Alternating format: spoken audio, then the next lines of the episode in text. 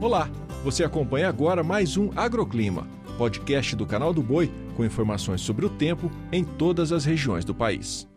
Olá, sou Renata Ferreira e trago os destaques da previsão do tempo desta terça-feira, que será marcada por pancadas de chuva forte sobre grande parte do país. Uma nova frente fria começa a se aproximar do sul do Rio Grande do Sul e aumenta a chuva sobre o estado gaúcho. Nas demais áreas do sul, o sol aparece alternando com pancadas de chuva ao longo do dia. E hoje ainda chove a qualquer hora, com risco de transtornos no sul de Minas e no Rio de Janeiro. No norte mineiro, o destaque segue sendo o tempo seco, não há expectativa para hoje de chuva. Agora, no litoral paulista, ela é volumosa, mas atenção para o final desta semana, porque a chegada de uma nova frente fria mais continental vai provocar temporais e volumes bem elevados pelo estado paulista, inclusive na capital. Os temporais mais fortes, com granizo e rajadas de vento, acontecem entre amanhã e sexta-feira, e os volumes mais altos entre a quinta e o sábado.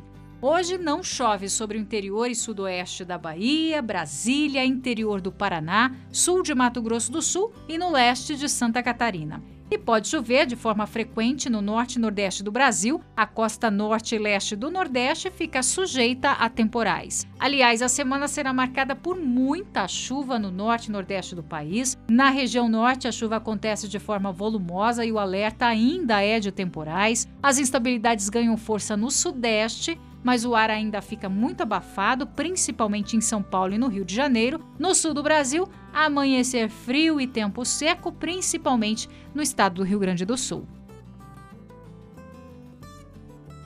O agroclima pode ser acompanhado também na programação do Canal do Boi e em nosso portal, o sba1.com. Até a próxima!